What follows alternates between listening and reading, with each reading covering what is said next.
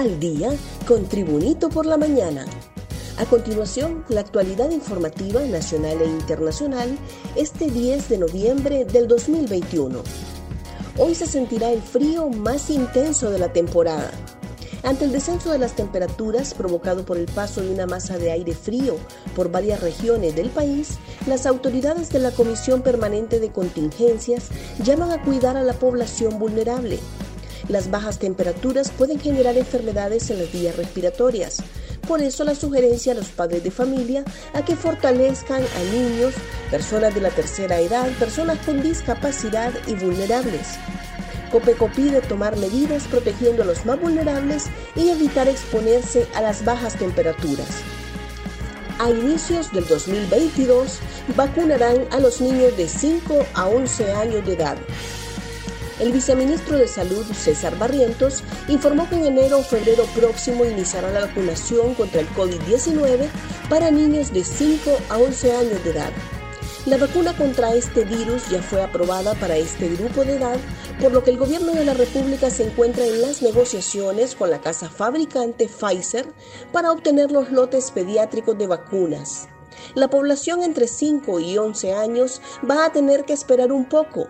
La vacuna hace 8 días que salió en Estados Unidos. Ellos tienen una meta de 28 millones de niños que vacunar, dijo el viceministro fallece la bruja Cleo, primera asesina serial de Honduras. El Instituto Nacional Penitenciario informó este miércoles que falleció en el Hospital Escuela de Tegucigalpa la primera asesina en serie de Honduras. Se trata de Cleotilde Alma Grants Pérez, conocida como la bruja Cleo. La hora Oxisa estuvo recluida desde el mes de junio de 1998, acusada por los delitos de homicidio, asesinato y evasión, siendo sentenciada a 44 años y 6 meses de privación de libertad.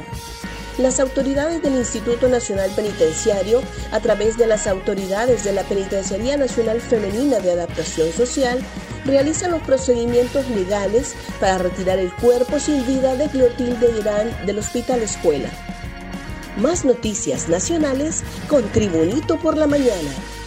Taxista a juicio por crimen de exdiputada.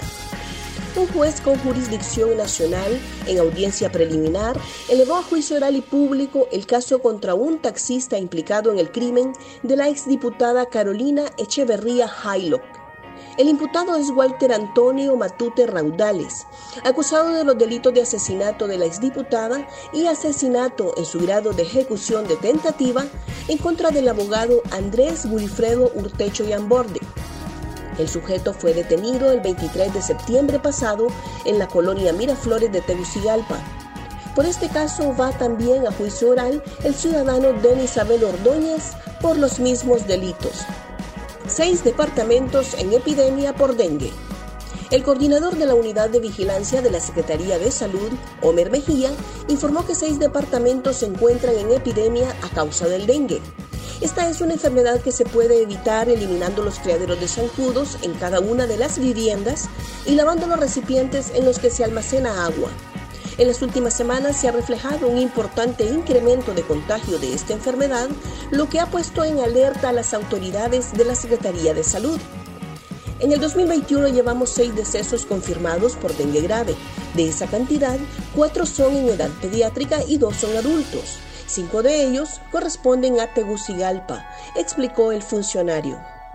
Auto de formal procesamiento con prisión preventiva contra Santos Orellana. Un juez con jurisdicción nacional dictó la noche de este martes un auto de formal procesamiento con prisión preventiva en contra del capitán retirado Santo Rodríguez Orellana, su esposa Jennifer Bonía y su suegra Reina Bonía, todos acusados de lavado de activos.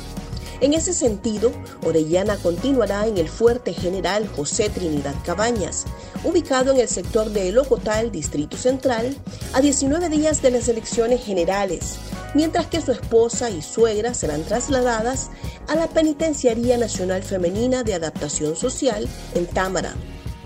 La Agencia Técnica de Investigación Criminal, tras la captura de las tres personas, efectuó nueve allanamientos de morada en Tegucigalpa, Francisco Morazán y Yamaranguila, en Tibucá, acciones relacionadas al recién capturado. Seguimos la actualización informativa con Tribunito por la Mañana.